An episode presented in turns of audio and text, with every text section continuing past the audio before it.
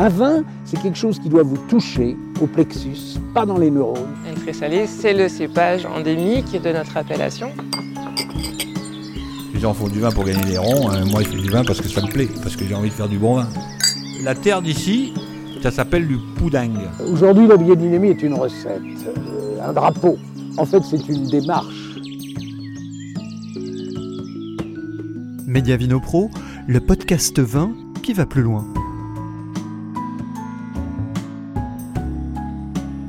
Depuis 26 ans à Fuissé, Claire Gazot et Fabio Montrassi sont les vignerons du château des Rontais, un domaine qui a conservé sa taille initiale afin de leur permettre de garder un contact direct avec les vignes. Le château des Rontais, des artisans vignerons en Bourgogne Sud.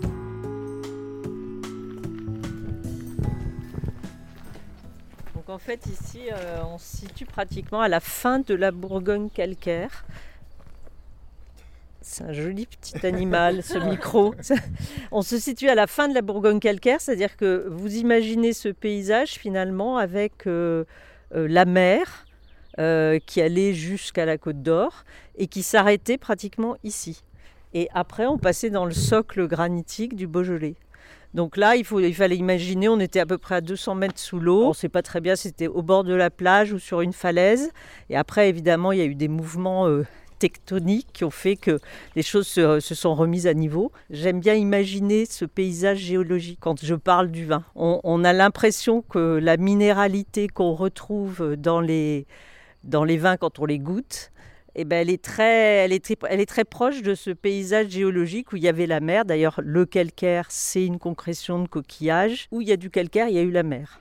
Et d'ailleurs, ici, on trouve énormément de fossiles marins, des moules, des huîtres. Euh, On a bien conscience quand on travaille les vignes et qu'on les laboure et, qu'on retourne la terre que c'était un milieu marin. Donc c'est une belle entrée en matière ici. Donc euh, euh, Claire et Fabio, hein, je ne me trompe pas.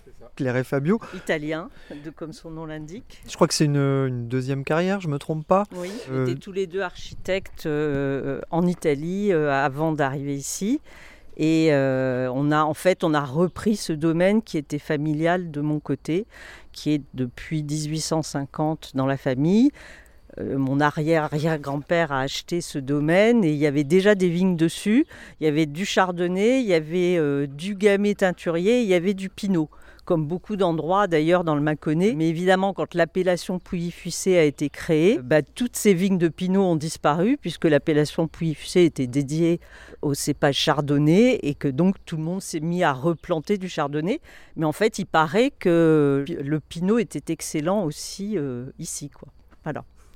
Donc une première carrière euh, tous les deux d'architecte en Italie, c'est bien ça? Oui, oui, nous étions, moi je suis de Milan et nous sommes rencontrés à Milan. Moi j'ai fait toutes mes études à Milan, Claire a étudié à Paris et puis euh, elle est venue travailler euh, dans la même agence, enfin c'est moi plutôt qui, était, qui suis rentré dans l'agence où elle travaillait déjà en Italie. C'était une grosse agence euh, avec pas mal d'étrangers, avec beaucoup aussi de projets à l'étranger. Et donc nous avons travaillé sur différents projets en France et notamment sur des projets à Nîmes dans le sud. Et nous sommes arrivés ici, enfin Claire euh, n'a jamais vraiment habité ici, mais elle venait tout le temps, enfin en vacances. Et, puis moi je suis arrivé ici, hein, c'était plutôt au mois de juin, mais m'envoyer un peu dans une situation comme celle que nous avons aujourd'hui. Donc c'est- un endroit avec pas mal de charme et ça nous a donné envie, enfin surtout moi parce que Claire était un peu, pas vraiment prédestinée, mais bon, il fallait quand même qu'à un moment qu'elle prenne une décision par rapport à tout ça parce que elle n'a pas de, de frères et sœurs et donc elle, c'était la seule qui puisse euh, s'occuper éventuellement de tout ça. Une fois que son oncle, qui est la personne qui s'en était occupée pendant euh, 40 ans, est décédé, voilà. Et donc nous avons pris cette décision à l'époque. De devenir vigneron. Euh, ouais. bah, disons qu'au début, c'était plutôt d'être ici et d'essayer de gérer les choses en étant sur place. Et l'idée, c'était un peu de continuer notre métier en étant sur place. Mais pour faire ça, nous avons quand même euh, suivi une formation euh, dans, dans un petit village à côté qui s'appelle Davaillé. Il y a un lycée viticole avec des formations pour adultes qui se passent sur une année. Donc tous les deux, nous avons suivi des formations pour avoir un peu le minimum d'informations, l'idée de quoi il s'agissait quelque part. Et à partir de là, disons que nous avons décidé de nous impliquer de plus en plus euh, directement jusqu'au moment où on a décidé de, faire que ça. C'est vrai qu'il y a eu euh, aussi la décision assez rapide de travailler en agriculture biologique et donc euh, tout ça demande quand même pas mal de, présence, main d'œuvre et, voilà donc à un moment c'était assez utile que nous soyons dans la partie aussi directement. Alors du coup, vous êtes euh, installé officiellement en tant que vigneron depuis combien de temps ici? L'installation vraiment officielle, c'est 1995, donc ça commence à faire longtemps. Moi, je suis arrivé un petit peu avant en 93, 94, euh, j'ai suivi justement la formation à Davaillé et je continuais à faire des allers-retours avec Milan parce que j'avais un suivi de chantier aussi à Nîmes. Donc je faisais Nîmes, Milan, euh, Fussé, Nîmes, Milan, Fussé comme ça pendant un an. On s'est quand même rendu compte que c'était l'architecture, c'est un magnifique métier, l'agriculture et en particulier la viticulture aussi, mais c'est deux métiers qui sont extrêmement prenants. À un moment, on s'est dit on peut pas faire les deux quoi. On aime plutôt aller jusqu'au bout des choses. Euh, voilà, on s'est dit bah, il faut choisir si on veut faire euh, surtout mettre euh, porter ce domaine en agriculture biologique, etc. C'est quand même pas mal d'efforts, pas mal de temps, pas mal de main d'œuvre. Il faut donner quand même beaucoup de sa personne. Donc voilà, on a pris et on regrette pas d'ailleurs. Hein. Continue à s'intéresser à l'architecture. On a un fils qui est architecte, donc du coup, ça nous, ça nous a un peu replongé dedans, mais, mais voilà. Quand vous êtes revenu sur le domaine, le domaine faisait quelle taille et vous en êtes où aujourd'hui? Est-ce que vous avez réduit? Vous êtes resté sur la même surface? Comment ça euh, s'est passé? Disons qu'on a ajouté 80 arts. On n'a pas voulu du tout euh, augmenter la, surface du domaine parce qu'on voulait rester, on voulait avoir un travail très artisanal. Donc dès qu'on augmente les surfaces, eh ben, euh, il faut avoir plus de main-d'œuvre, euh, il faut peut-être plus mécaniser. On n'avait pas envie de se lancer euh, dans ça. On voulait rester assez autonome, avoir une commercialisation qui soit pas, qui prenne pas le pas sur le travail de la production. Parce que quand on a énormément de bouteilles à vendre, il ben, faut aller les vendre. Mais on a encore une taille de domaine qui nous permet de, de nous-mêmes être dans les vignes encore. Et ça, ça nous plaît d'être, de participer à ce travail euh, du soin de la terre, du soin de la vigne. Euh. je veux dire, bon, c'est vrai que les, vignerons maintenant sont extrêmement polyvalents. C'est-à-dire qu'on est à la fois, on doit être dans les vignes, on doit être dans la cave, on doit faire du commerce, on doit parler aux journalistes. Donc il y a beaucoup de choses. Mais justement, enfin nous, on n'avait pas envie de s'éloigner de la vigne. C'est quand même la base de notre métier et que c'est beau de, de pouvoir voir ce qui se passe tous les jours dans ces vignes. Alors nous, on a la chance de les avoir en plus tout à côté. Qui n'est peut-être pas une chance tous les ans quand ça grêle, non. Quand ça grêle, on grêle partout. Donc ça, c'est pas une chance. Mais par contre, pour avoir un peu le contrôle de ce qui se passe, justement, puisque en bio, on est très lié à la météo, donc il faut vraiment avoir un peu l'œil sur. C'est comme quand on a des enfants, hein, il faut les, il faut, il faut les avoir sous la main. Et du coup, ce choix du, du bio, donc il y a 26 ans. Aujourd'hui, je dirais que ça va un peu de soi. En tout cas, ça ça rentre de plus en plus dans la mhm. norme, même s'il y a encore beaucoup à faire. Euh, il y a 25 ans, c'est pas la même histoire, c'est pas le même regard. Qu'est-ce qui vous a incité à aller dans cette démarche? Alors, je vous dirais, c'est peut-être euh, parce que d'abord, on habitait au milieu de notre exploitation. Donc les produits, euh, les produits de synthèse qu'on aurait dû passer, etc. Ben voilà, on était au milieu de ces vignes. On ne va pas imposer à notre famille ça. On s'est dit, on a une opportunité incroyable ici, c'est d'avoir finalement 5 hectares et demi d'un seul tenant avec des bois euh, qui sont tout autour. On a juste euh, là-bas une, parcelle qui est attenante, mais on a une grande haie. On est en haut d'une colline, donc on est dans un endroit idéal pour faire du bio. Et on s'est dit, il faut le faire. Euh, et on était quand même assez engagés aussi par rapport au problème général euh, de l'environnement déjà à l'époque. Alors c'est vrai que quand on est arrivé, il n'y avait pas beaucoup de gens qui étaient en bio dans le Mâconnais du Sud. Il y en avait un peu qui étaient en bio dans le Mâconnais du Nord. Il y avait entre autres euh, la famille Guyot, Guyot-Brou, euh, qui, dont les, le, le grand-père avait été président des agriculteurs biologiques de France. Donc eux, ils avaient une tradition déjà qui était assez ancienne de biologie, mais c'est vrai que dans le sud du Mâconnais, euh, il n'y avait pas beaucoup de gens bio. Maintenant, euh, il y en a pas mal. Et on a notre petite association, euh, les artisans vignerons de la Bourgogne du Sud. Bah, il y a beaucoup de gens qui sont certifiés. Enfin, maintenant, je ne sais plus, il y a des gens qui sont certifiés, d'autres qui sont en cours de certification, d'autres qui sont en bio mais pas certifiés. Enfin bref, ça fait quand même 29 domaines dans le Mâconnais qui s'intéressent à ce problème-là. Et en plus, je pense que je ne sais pas quels sont les nombres dans le, le pourcentage. Ça a beaucoup augmenté aussi, même depuis deux trois ans, je crois. Votre démarche n'a pas été perçue un peu bizarrement quand vous êtes lancé dans cette histoire il y a, il y a 25 ans? Non, je crois pas, non, non, non. Déjà, nous avons la chance d'être isolés, ce qui fait qu'on a pu faire euh, nos expériences, nos essais, nos, nos bêtises, euh, voilà, tranquilles, disons. Et... Vous en avez fait beaucoup, des bêtises? Waouh, ce soir, ah, enfin, ouais, ça nous est hein. arrivé d'avoir quelques, quelques déboires, oui. Non, mais en général, euh, moi, je pense que les gens, non, non, bah, en tout cas, moi, j'ai pas eu de, de non. De, Vous n'avez pas le sentiment d'être embêté quand vous mettez des bâtons dans les roues ou autre ah, non, non, loin de là. Non, non, je pense pas. Après, il y, y, a quand même toujours peut-être, il a 25 ans, oui, un peu plus d'interrogation, mais même pas de méfiance. Et les attitudes étaient très différentes à l'époque, déjà par rapport à la gestion de, de l'herbe et tout ça. Mais euh, non, moi, je n'ai pas eu ce sentiment-là, en tout cas à l'époque. Et maintenant, c'est vrai que Bon, les choses sont en place pour nous. On est certifié depuis 15 ans. Euh, ça fait 20 ans maintenant que nous, sommes, que nous pratiquons. C'est peut-être un avantage parce que de toutes les façons, il y a eu un changement de mentalité, une pression de la part de la société civile aussi qui a fait que. En Bourgogne, euh, bon, nous, nous sommes dans le sud de la Bourgogne. Ce n'est pas la Côte d'Or, euh, ce n'est pas la renommée des, premiers grands crus de Côte d'Or. Mais je pense qu'en Bourgogne, c'est de plus en plus difficile de justifier des prix, disons, une notoriété qui ne correspondent pas à un engagement euh, direct hein, par rapport à la, les méthodes de production. Donc euh, je pense que c'est presque euh, un peu le service minimum d'être un bio en Bourgogne, je pense.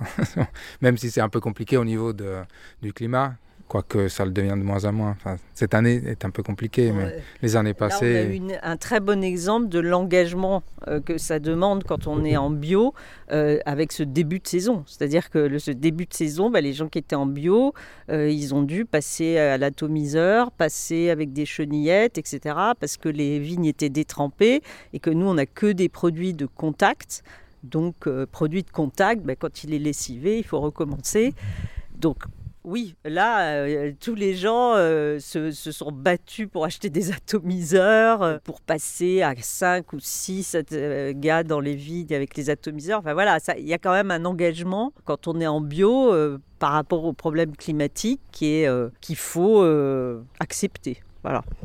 Et aujourd'hui, vous avez l'impression d'être parfaitement calé dans votre travail ou ça demande des ajustements permanents par rapport au millésime, par rapport aux précocités ou à l'inverse des années solaires, pluvieuses, froides? Est-ce que c'est un renouvellement et est-ce qu'on est en, recherche permanente euh, des meilleures pratiques euh, en culture, euh, des meilleurs moments pour tailler On en a beaucoup parlé avec le gel. Est-ce que vous êtes parfaitement au point? Vous sentez que tous les ans, il y aura des choses à apprendre? Non, on n'est pas parfaitement au point parce qu'on sait que chaque année est une nouvelle aventure. D'autant plus à cause de ce changement climatique que nous, on perçoit quand même très nettement depuis, depuis une dizaine d'années. C'est-à-dire que nous, dans notre histoire d'installation, on a vécu une moitié d'année dans un cycle normal et puis là, on est dans une moitié, depuis une dizaine d'années, dans des années euh, où il y a beaucoup plus d'années très chaudes que d'années normales.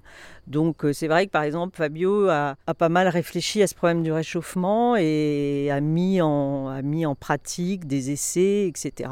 Et c'est évident que ça, ça, a une incidence sur tous les travaux de la vigne à toutes les étapes. Au début, on mettait... On, on enlevait toutes les feuilles, on enlevait les entrecoeurs, etc. Maintenant, au contraire, on laisse le maximum de feuilles, on reniait, maintenant on a tendance à renier de moins en moins. Enfin, on essaye, hein, parce qu'on tâtonne aussi, euh, de trouver des, moyens de cultiver la vigne qui soient plus adaptés à cette nouvelle euh, environnement euh, climatique. Je pense que depuis, disons, à partir de 2010, les choses ont vraiment définitivement changé en ce qui concerne le, climat et petit à petit, on a dû admettre en tout cas se rendre compte que euh, toutes les pratiques qu'on avait euh, apprises, mises en place euh, quand nous sommes arrivés ici il y a 25 ans, n'étaient plus tellement d'actualité. Quand nous sommes arrivés ici, il fallait tout faire pour laisser les raisins les, plus exposés possible au soleil. Il fallait tout faire pour quelque part limiter aussi un petit peu le rendement, c'est-à-dire ne pas exagérer avec, avec la quantité de raisins. Maintenant, euh, c'est un peu l'inverse. C'est-à-dire que maintenant, on, s'est retrouvé souvent dans les années passées à travailler un peu contre le soleil. Donc, à protéger plus les raisins, les laisser plutôt à l'ombre qu'en plein soleil. Euh, ça passe par des tailles spécifiques? Ça passe par quoi? Non, ça passe euh, par tout un tas d'opérations qu'on peut faire ou pas, ou différemment à partir du, stade dans lequel nous sommes maintenant, enfin à partir du moment où les, les, les rameaux commencent à, pousser. Ben nous, comme en Bourgogne, nous avons une densité de plantation très haute.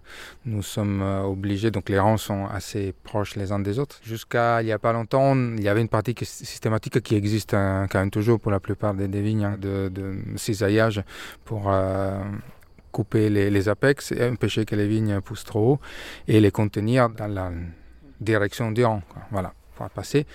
Et depuis quelques temps, il y a pas mal de décès qui se font pour éviter cette opération, essayer plutôt de faire en sorte de garder le maximum de, de feuillage. et aussi de développement à hauteur de la vigne en, en tressant les vignes euh, dans la direction du rang, mais en faisant des espèces d'arcs ou de ponts. Ça va apporter de l'ombre, j'imagine, du coup? Ça peut apporter de l'ombre et ça peut surtout ne pas, disons, obliger à avoir cette opération de, de cisaillage, de, de, de coupe des apex et donc laisser la vigne se développer d'une façon un peu plus euh, harmonieuse, sans à-coups, sans qu'il y ait des, euh, des, interventions externes qui, quelque part, euh, arrêtent pendant un certain temps la maturation et le développement de la vigne. Nous avons mis en place cette année un essai de... On, nous avons monté la, la hauteur des, des, piquets de palissage pour pouvoir justement essayer de conduire les rameaux à la verticale, sans euh, avoir à les, à, ni à les, à les, les arquer, ni à les, à les couper. Ça, ça comporte en revanche le fait qu'on ne puisse pas passer avec un tracteur enjambeur, parce que vous savez, ici en Bourgogne, on utilise euh, beaucoup les tracteurs qui passent par-dessus les, les piquets. On en a croisé quelques-uns. Voilà. Nous avons des, des rangs qui, au plus court, au plus étroit, peuvent faire 90 euh, 1 mètre. Donc c'est très étroit. Et pour un tracteur euh, vigneron normal c'est trop étroit, mais il y a des petits chenillards maintenant qui existent et qui permettent de passer donc dans le rang, ce qui permet de remonter le palissage euh, et ne plus avoir euh, besoin de l'enjambeur. Alors Claire, tout à l'heure en arrivant euh, sur cette parcelle, vous nous avez laissé imaginer ce que pouvaient être les paysages il y a des millions d'années. Le paysage de 2021 ici où, nous sommes, comment vous pourriez le décrire ce paysage là si on fait un, un 180 Déjà je trouve que c'est un très beau paysage puisqu'on a les trois roches, enfin il y a tout le système des roches qui étaient en fait des récifs coralliens qui, euh, qui indiquaient finalement l'arrivée du large qui était devant nous. Hein. C'est comme si on sortait d'une grande baie.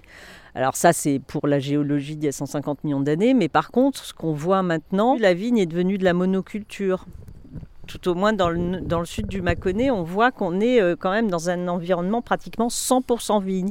C'est pas tout à fait le cas dans le nord du Mâconnais, où il y a plus de pâture, il y a un peu d'élevage, etc. Et euh, bon, on espère que ces bois, ils vont être gardés. Euh, nous, on a la chance d'être entouré de bois, mais c'est vrai que le bois, c'est la biodiversité, ça a une richesse.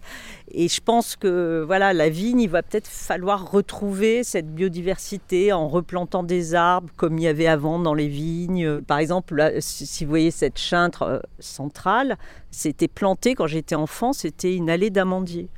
Et il y avait euh, ici, il y avait des pêchers de vigne partout. Alors évidemment, il y avait le travail au cheval, etc. Donc euh, avec la mécanisation, c'était plus compliqué. Mais je pense que le paysage est très beau, comme d'ailleurs tous les paysages viticoles en général. Mais ce que je lui reprocherais un peu à notre paysage viticole, c'est ce côté très monoculture de la vigne, qui à un moment peut être un peu appauvrissant, je pense. Voilà. Bon, malgré tout, c'est quand même très beau. Hein. Alors, est-ce que vous pouvez nous décrire justement pour euh, qu'on puisse se représenter comme ça le, ce que l'on peut voir, ce qui fait votre quotidien? Notre quotidien, c'est un peu d'être euh, en hauteur déjà, ce qui est assez agréable. Alors, quand on est euh, dans les vignes, euh, ben, on, a le, on a tout le Mâconnais euh, qui s'étend au nord devant nous. On a la plaine de Saône euh, qui est à l'est. Et on a la chance parfois de se lever le matin et de voir la chaîne des Alpes et du Mont Blanc. Puis ensuite, si on traverse la route, on, on, on a la beauté des paysages du Beaujolais qui sont euh, très très beaux aussi, mais qui changent parce que ici on a euh, le calcaire des maisons, des très belles maisons mâconnaises euh, avec un, calcaire jaune, jaune doré. Dès qu'on passe de l'autre côté, on arrive dans le Beaujolais et c'est du granit un peu rouge, très beau aussi. Il y a une faille géologique ici, juste là-bas, et c'est pour ça que je pense que c'est un terroir à la fois intéressant et difficile parce que quand il y a de la grêle, par exemple, on a la grêle qui arrive de l'ouest, mais on a aussi la grêle qui arrive du Beaujolais. On est très très euh, venté, c'est un peu les hauts du Hurlevent ici. Quand il y a un gros vent du nord, c'est vraiment, euh, il, fait, il fait très froid. Et d'ailleurs, on a, pour la première fois de notre vie de viticulteur, on a eu une gelée noire ici il y a un mois.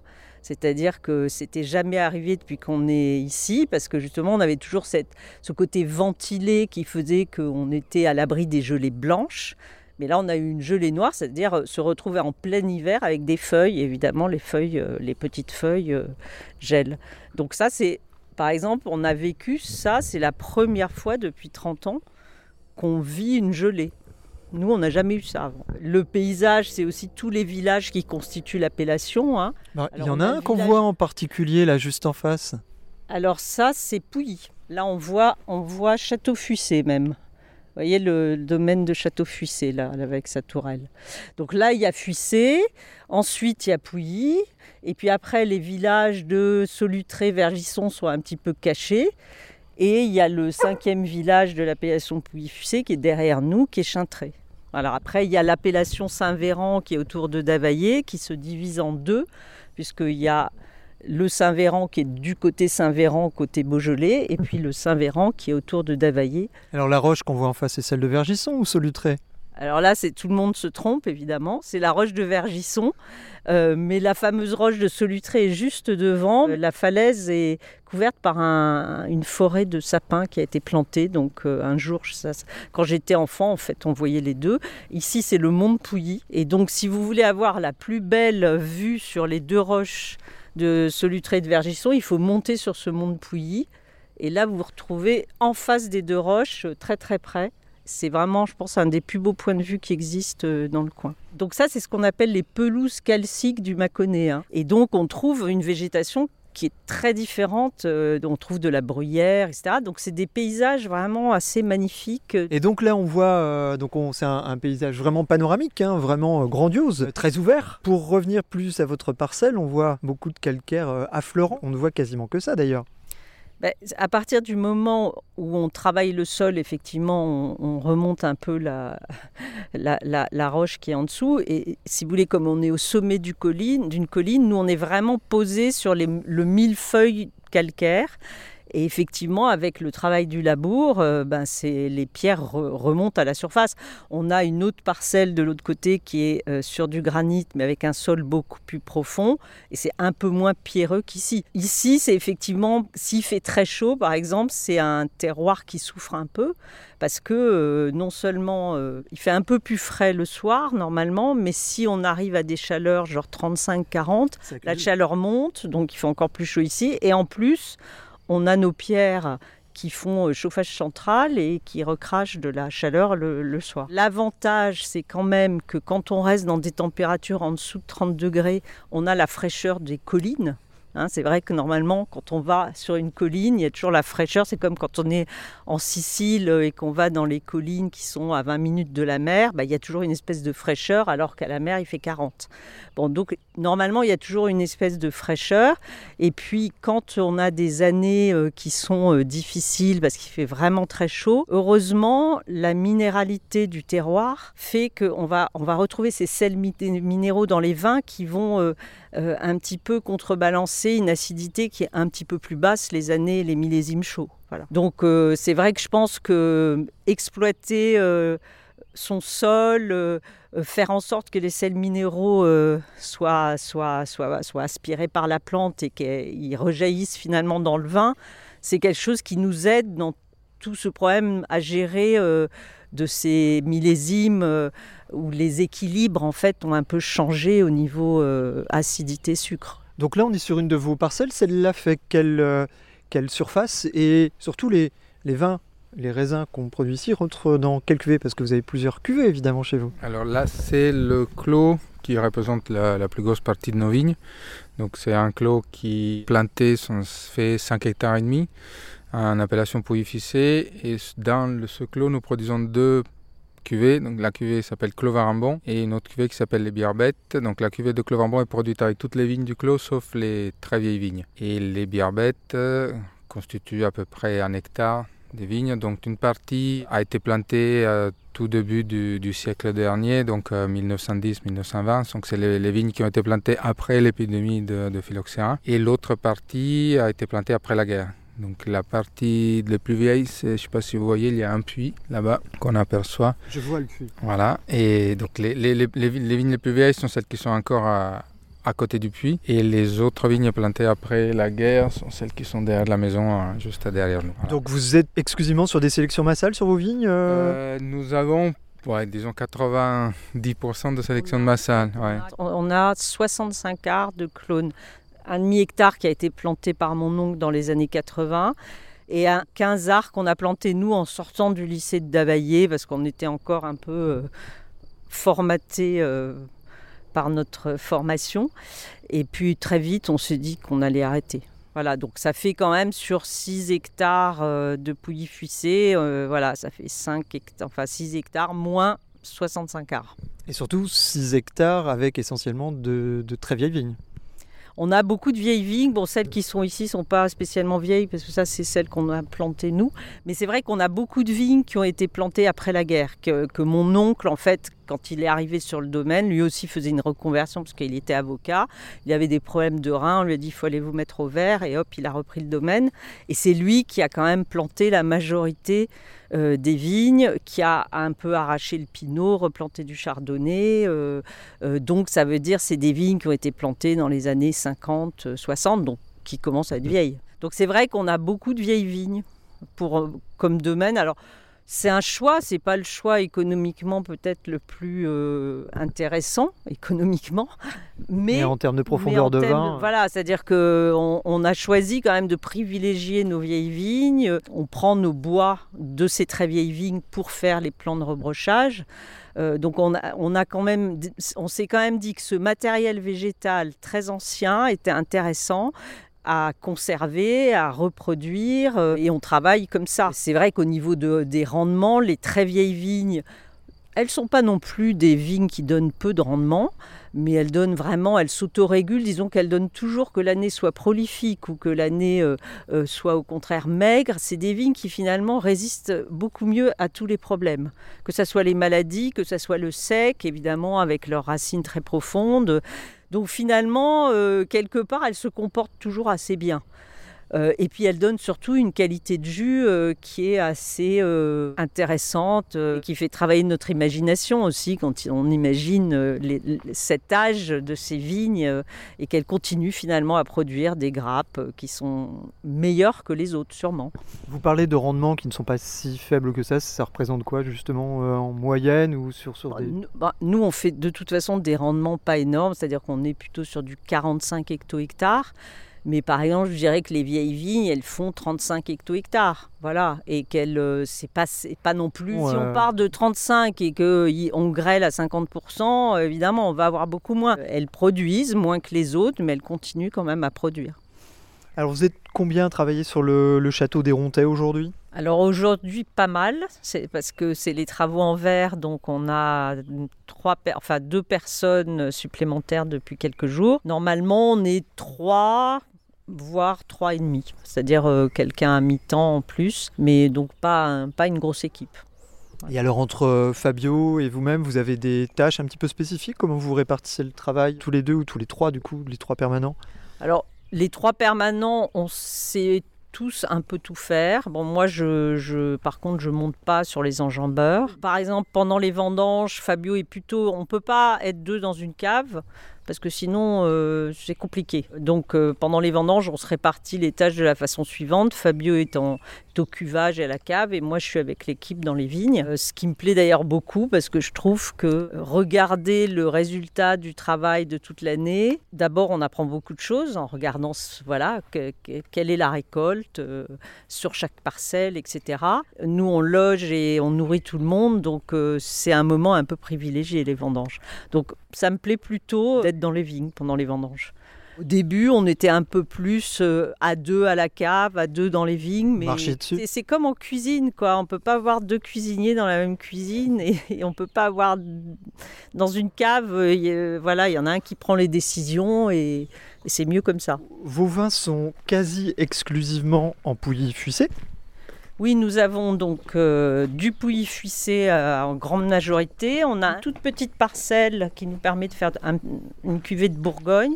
Et on a un demi-hectare de Saint-Amour, donc euh, de Gamay, en Beaujolais. Ça fait longtemps que vous avez ce, ce rouge? Oui, ça fait longtemps, mais on a eu euh, pas mal de déboires au début parce qu'on n'était pas du tout des vinificateurs de rouge. Maintenant, on arrive à faire le vin qu'on aime. Je crois qu'on a repris les vignes en 2005. Parce que vous aviez envie justement de un petit peu de vous diversifier Bah, de vous- Exactement, parce que c'est c'est pas évident d'avoir qu'u- qu'une appellation. hein. Nous, on est prati- pratiquement euh, que du pouilly. Donc, faire du rouge, c'était une aventure, euh, c'était intéressant.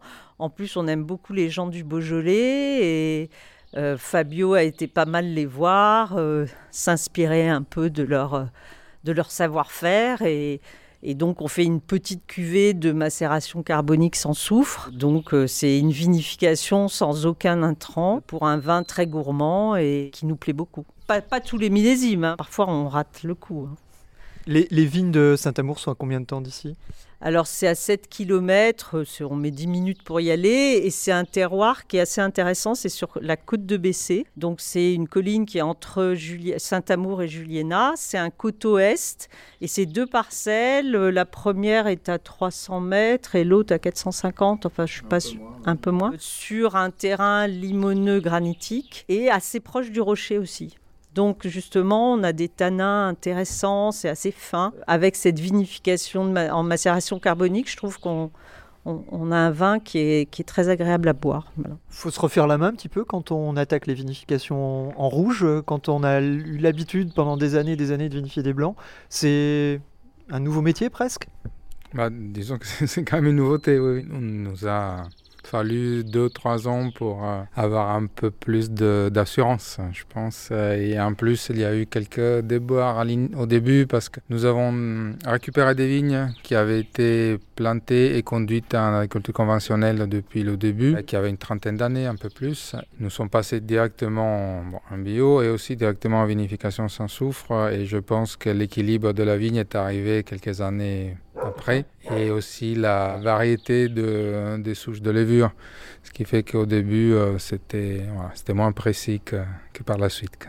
En parlant des levures aujourd'hui, que ce soit sur les blancs ou les rouges, vous êtes sur des, des levures indigènes des... Oui, oui, oui, oui. Je pense que c'est un peu euh, le minimum euh, de, de, de une approche qui, qui se veut quelque part respectueuse du, du, du potentiel du lieu, du terroir. Vous vous revendiquez comme des vignerons dans une approche vin naturel ou comment vous vous situez par rapport à tout ça? C'est un mot des fois qui fait un peu peur. Vous n'êtes pas du tout sur ces chapelles-là, entre guillemets. C'est vrai que la définition de vin naturel, euh, la définition de nature déjà en général, et puis de vin naturel est assez floue. Depuis quelque temps, il y a, il y a eu quand même euh, au moins une, euh, une charte et aussi euh, un travail qui a été fait euh, pour clarifier les choses, que ce soit du point de vue euh, juridique, même du point de vue réglementaire et du point de vue de la communication, ce que je trouve euh, intéressant et peut-être euh, c'était nécessaire. Donc au moins, il y aura moins d'équivoques, je pense. Je pense que tout vigneron qui travaille directement dans les vignes avant de travailler en cave a comme, comme aspiration de faire du vin avec du raisin et rien d'autre. Donc euh, on comprend qu'on fasse tout pour, pour arriver à, à ça. Il est vrai aussi que cela comporte euh, des variations au niveau de, de la réussite déjà et de l'expression de vin. Pas de- Nous- nous De essayons procédés brutaux euh, d'un point de vue technologique et puis euh, dans, dans les vignes aussi, on l'a bien compris. C'est vrai que si pour vin naturel, on, on entend vin fait sans soufre, euh, nous pouvons dire que bon, le seul vin naturel que nous fassions, euh, c'est le, le Saint-Amour finalement, qui est vinifié sans soufre et qui en général est en bouteille avec euh, 10 mg de, sulfite. Pour les pouilly-ficés, il y a utilisation de sulfite dans des doses le plus euh, réduites possible, mais euh, ce n'est pas un vin sans sulfite. Bon, à part ça, il n'y a rien- aucune autre, aucun autre intrant. Quand vous dites dose réduite, on est dans quel ordre d'idée chez vous? Nous avons des élevages euh, pour les pouilles ficées qui vont entre un an et demi et deux ans. Et donc en bouteille, dans, dans des années euh, normales, nous sommes entre 60 et 80 mg de total. euh, donc en bouteille, entre 15 et 22 livres. En parlant de fuissé par rapport à ces fameux premiers crus, est-ce que vous faites partie des, des, gens qui ont des vignes dans, le bon wagon, on va dire, ou, pas? Alors ça a été, euh, nous sommes encore, euh, disons, dans une situation de réclamation par rapport à ça.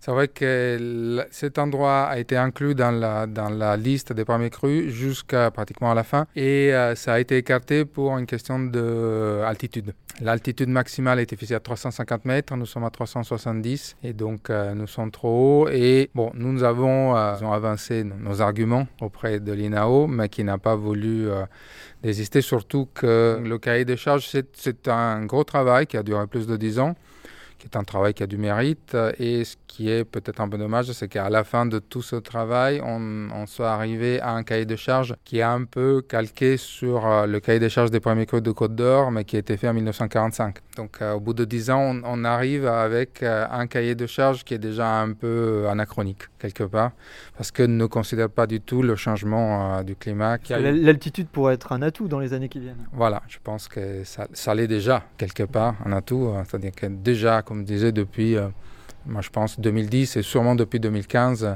les choses ont complètement changé.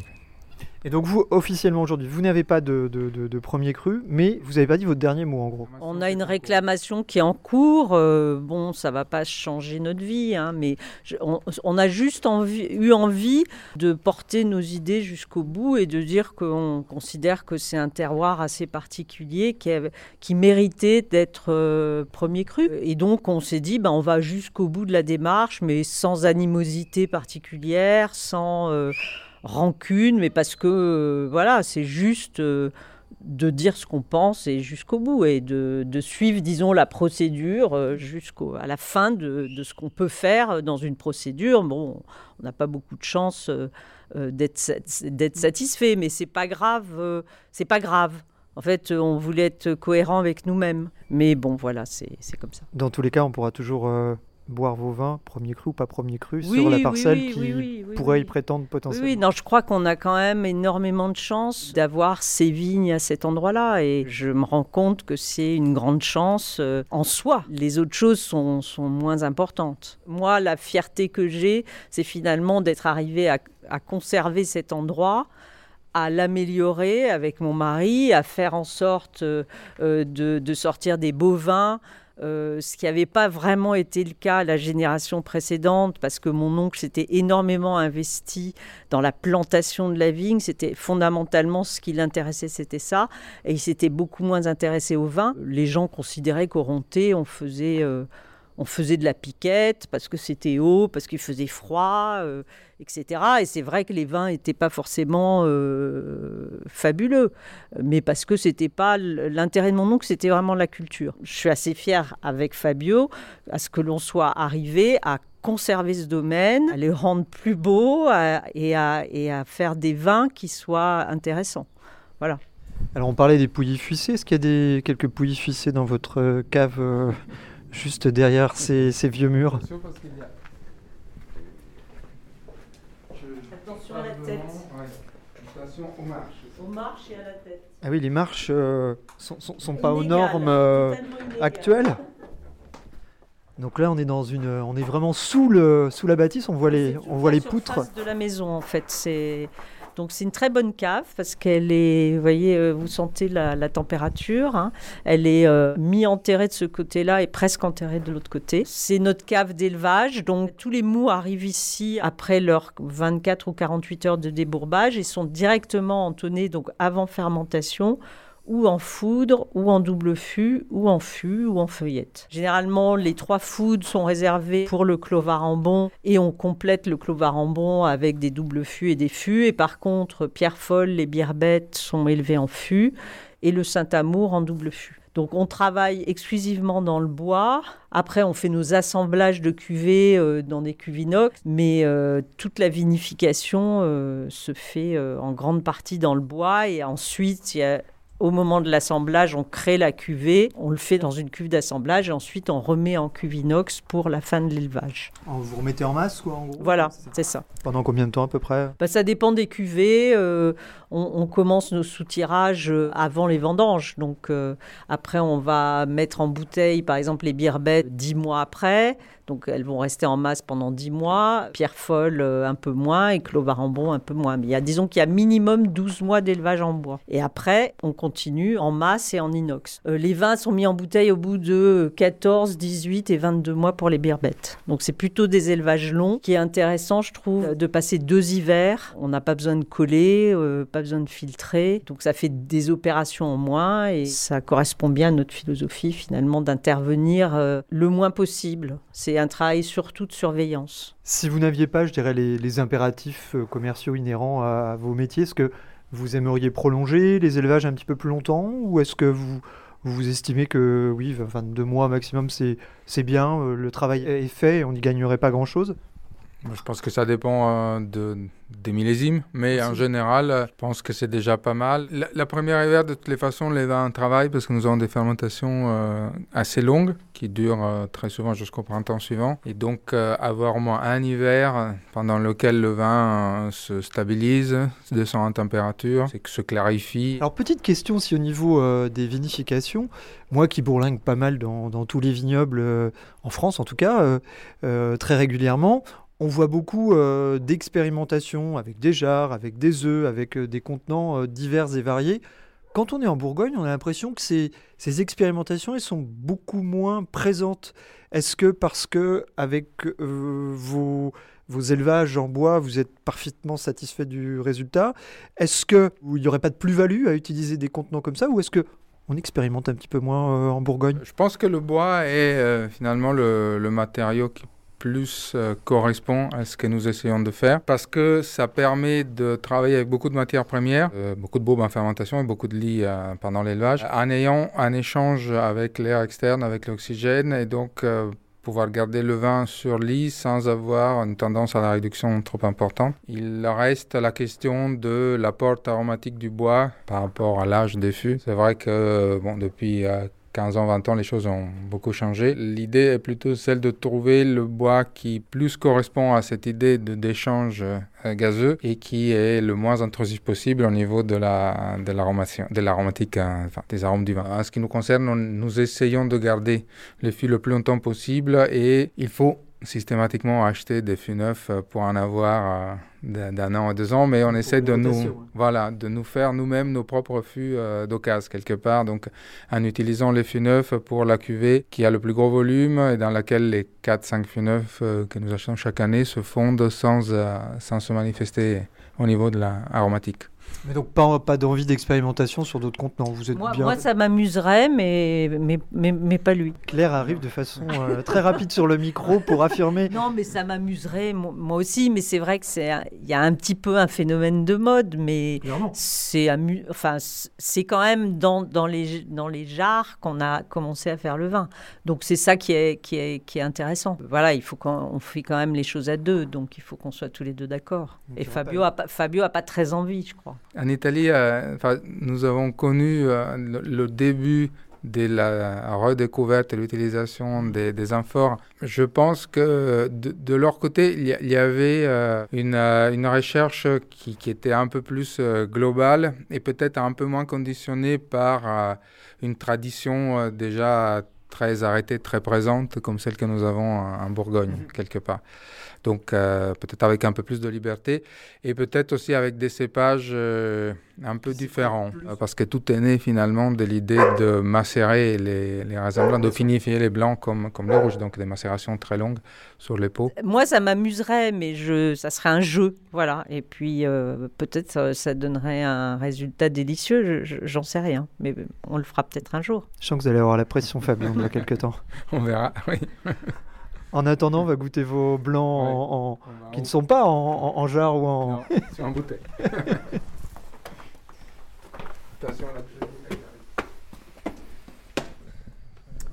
Donc on se retrouve dans, votre jardin, juste à côté de notre cuisine, pour déguster euh, vos vins que Fabio a ramenés dans un petit panier en métal. Trois cuvées de 2018, Pouilly-Fissé. Nous avons mis en bouteille la première cuvée de Pouilly-Fissé 2019 aussi, le Clos-Varambon. Donc ça c'est Clos-Varambon 2018. Donc toutes les vignes du Clos, sauf les, les vignes, mis en bouteille euh, il y a un an. Là aussi, nous avons fait deux lots de mise en bouteille. La première euh, en mois de, c'était quoi, mars, avril plutôt, et la deuxième plutôt en juillet. Et ça, c'est le premier lot. En fait, le domaine avait deux noms, Château d'Éronté et Clos Varambon. On connaissait un peu les deux noms. Ça, c'est hum, vinifié dans les foudres, donc les trois foudres de 30 hectolitres. Dans les fûts et 400 litres à partir de 10 ans d'âge. Il y a beaucoup de tonicité dans ce vin, beaucoup de, beaucoup de fraîcheur. Il y a beaucoup de fraîcheur alors que c'est un 2018 et qu'il faisait très très chaud. Dans des années chaudes, on a la chance justement finalement d'avoir les sels minéraux qui sont là pour venir un peu euh, donner une structure au vin et, et lui donner une fraîcheur que lui donne pas son taux d'acidité parce que les taux d'acidité sont assez bas. Euh, donc je pense que là, le travail du sol, le labour nous aide beaucoup dans Ouais, ces millésimes. Il y, a, il y a un côté précis et tension là que j'aime beaucoup. hein, Moi qui Ça, c'est un peu ce terroir, quoi. C'est un peu ce, ce terroir sur le rocher, donne cette tension, donne cette, euh, ce côté précis, tendu, qui correspond un peu euh, à l'endroit, quoi. Je crois que c'est. Et d'ailleurs, parfois, ça peut paraître un peu austère, parce que c'est jamais, on fait jamais des vins qui sont. euh, euh, comment dire, aro- aromatiquement explosifs dès le départ. Et c'est vrai qu'avec le temps et avec le vieillissement en bouteille, et les arômes tertiaires qui peuvent apparaître, ça va changer, les, les arômes vont être plus expressifs, mais il y a toujours un peu d'austérité sur euh, le terroir d'Héronté. C'est ce que j'ai mis en première impression, nez un petit peu fermé. Mhm. Euh, ça se livre pas comme ça Non, spontanément. Alors l'oxygène sera toujours euh, bienvenu, quoi. C'est-à-dire que euh, c'est des bouteilles qu'on peut laisser ouvertes assez longtemps. euh, c'est un vin qui supporte bien l'oxygène et il va se donner un peu Mhm. plus au, au fur et à mesure de la dégustation ou quand on le regoute après. ou- Après, on va goûter en fait. euh, on aime bien mettre euh, Pierre Folle, qui est donc la, la, la cuvée qu'on fait avec le- la parcelle qui est sur le granit. Donc, On aime côté, bien, là, voilà, on aime bien la mettre entre les deux rontées pour qu'on voit bien les, les différences Les de ouais. caractéristiques. Et c'est tou- c'est toujours une parcelle qu'on vendange en premier parce qu'elle elle, justement elle n'a pas ce côté euh, venteux euh, et elle est beaucoup elle est elle est pas très loin elle est à 500 mètres mais elle est côte ouest abritée par un talus donc elle n'a pas le vent du nord elle a un sol plus profond donc de la réserve hydrique c'est moins austère quoi c'est un c'est un sol euh, assez différent et qui généralement s'offre et est plus généreux euh, dès le début, alors que les rontés, c'est un peu austère au début. Merci. Même millésime. Hein. Euh, Même 18, ouais. millésime, ouais. C'est Verschan. Donc c'est un, enfin, c'est un climat en lieu-dit assez grand au niveau surface. Mais qui n'y a pas du tout de premier cru, puisque euh, c'est du coup euh, sur le granit, sol, sur, euh, correspond pas. sur un Oui, sous-sol granitique. pas. Donc voilà. Euh, C'est vrai que cette petite parcelle-là a toujours été appelée Pierre Folle et nous avons retrouvé dans les mémoires du curé du village euh, encore du 18e. Il y avait des pierres euh, qui avaient été plantées, et, donc on a trouvé que c'était c'était joli. Comme... On change un peu de palette aromatique parce que le chardonnay sur, euh, le calcaire, c'est on est plutôt sur des fleurs blanches. Euh, Là, on est plutôt sur des agrumes, je trouve, sur cette, euh, ce chardonnay sur granit. C'est-à-dire que selon les millésimes, ça peut être des jus d'agrumes, ça peut être des écorces, ça peut être de l'orange confite, mais on sent vraiment euh, quelque... et Alors ça, on s'en est aperçu. euh, on a commencé à le travailler le sol de cette parcelle en 96, quand, un an après notre arrivée. Alors c'était une parcelle qui avait toujours été désherbée. Mon oncle l'avait plantée en 65, enfin entre 60 et 65, désherbage chimique, etc. Nous, on a commencé le désherbage mécanique en 96. Et en 2001, on se souvient très bien que quand on a entonné les jus, donc ça faisait 5 ans à peu près euh, après le, début du désherbage mécanique, on a senti un jus de pamplemousse, un truc très agrume mais vraiment euh, différent quoi. Et on s'est dit bah tiens, tiens les vins ont changé. Et du coup on a eu envie de faire une cuvée euh, qui était un peu dédiée à, ce terroir là. J'aime beaucoup le nez dans ce, dans ce vin. Il y a une tension minérale là, qu'on a vraiment qui est, qui est assez marquée, je trouve. Une bouche qui a un peu plus une, une attaque un petit peu plus large, un petit Voilà, peu plus c'est vraiment beaucoup plus en largeur qu'en longueur, euh, comme le premier et le troisième. Quoi. On est, c'est plus ample, c'est plus généreux, ça s'offre euh, plus plus rapidement. facilement. Ouais. Je trouve- C'est toujours un vin qui, euh, si, si on le met en bouteille en même temps qu'un vin déronté, il sera toujours plus agréable à boire rapidement. Et je trouve que dans ce vin, on, on sent euh, ces agrumes quand on les épluche, quoi, un peu le, le- le- l'épluchure, euh, Ouais, la peaux, peau, la peau quand on la sort de l'agrume. Je- Donc ça c'est le dernier qui est en bouteille euh, des 18. Donc toujours en bouteille euh, avant les vendanges euh, de deux ans après. Donc euh, en bouteille euh, là fin juillet de 2020. Donc là, c'est dans des pièces. c'est dans des, euh, Ça a des fûts et des fûts de 400 litres. Je trouve qu'on on perçoit un petit peu plus le, le bois sur C'est un peu, c'est c'est une cuvée qui est de toute façon élevée dans des fûts récents Mhm. et c'est un peu, euh, c'est les très vieilles vignes donc généralement les jus sont les jus les plus concentrés etc. On vinifie un peu, un peu comme ça parce qu'on sait que c'est un vin qui, qui aura de la garde, qui, qui a la- le potentiel pour vieillir et donc c'est un peu jeune de le goûter maintenant. C'est pour ça que le bois est un peu présent. Euh, Justement, dans, je veux dire, c'est c'est plutôt des vins à boire avec quelques années et là l'harmonie sera faite quoi parce que la matière euh, la matière est là quoi. Je regoutterais bien le clou Rambon pour euh, comparer. euh, Merci, merci, merci, c'est juste pour. euh, À l'instant T, Oui. il se goûte super bien. Il y a une petite touche de gaz là que je trouve juste. Alors nous est, on, a- on laisse on, on dégaze pas nos vins disons euh, on dégaze si on les dégazait ça serait naturellement mais on- Hmm. là on n'a pas fait de ça fait longtemps qu'on n'a pas fait de dégazage pour dégazer si vous voulez on fait des élevages suffisamment longs pour qu'il reste normalement juste le gaz qu'on veut c'est vrai qu'il y a toujours un tout petit peu de gaz dans ça nos va, vins mais euh, je mais ça permet aussi de. Ça de- ramène une petite tension. Ouais, puis ça permet aussi de diminuer les gaz, les doses de soufre. L'avenir du château des Rontais, comment il se dessine que, Qu'est-ce que vous avez comme projet? Vous êtes encore jeune, vous avez encore de nombreux millésimes. On a Mon 20 Dieu. ans devant nous. hein. Euh, Si nos enfants reprennent pas le domaine, on trouvera. Enfin, il y a d'autres solutions. Il y a plein de jeunes en fait qui ont envie de s'installer, qui cherchent des vignes, qui n'ont pas les moyens de s'acheter un domaine. Donc euh, voilà, il y a des solutions. C'est vrai que c'est un sujet qui est un petit peu euh, où il faut qu'on y pense.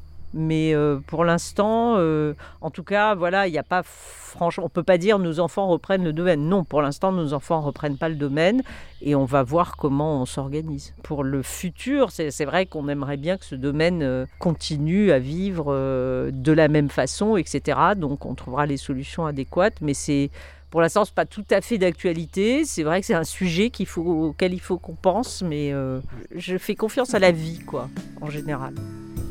Pas mal comme conclusion. Oui, très bien. Moi, ça me plaît. Le château des Rontais, des artisans vignerons en Bourgogne Sud. C'était un reportage de Fabrice Tessier, mixage Mae Kubo. Ce podcast est disponible à la réécoute sur les plateformes Spotify, Deezer et Apple Podcast.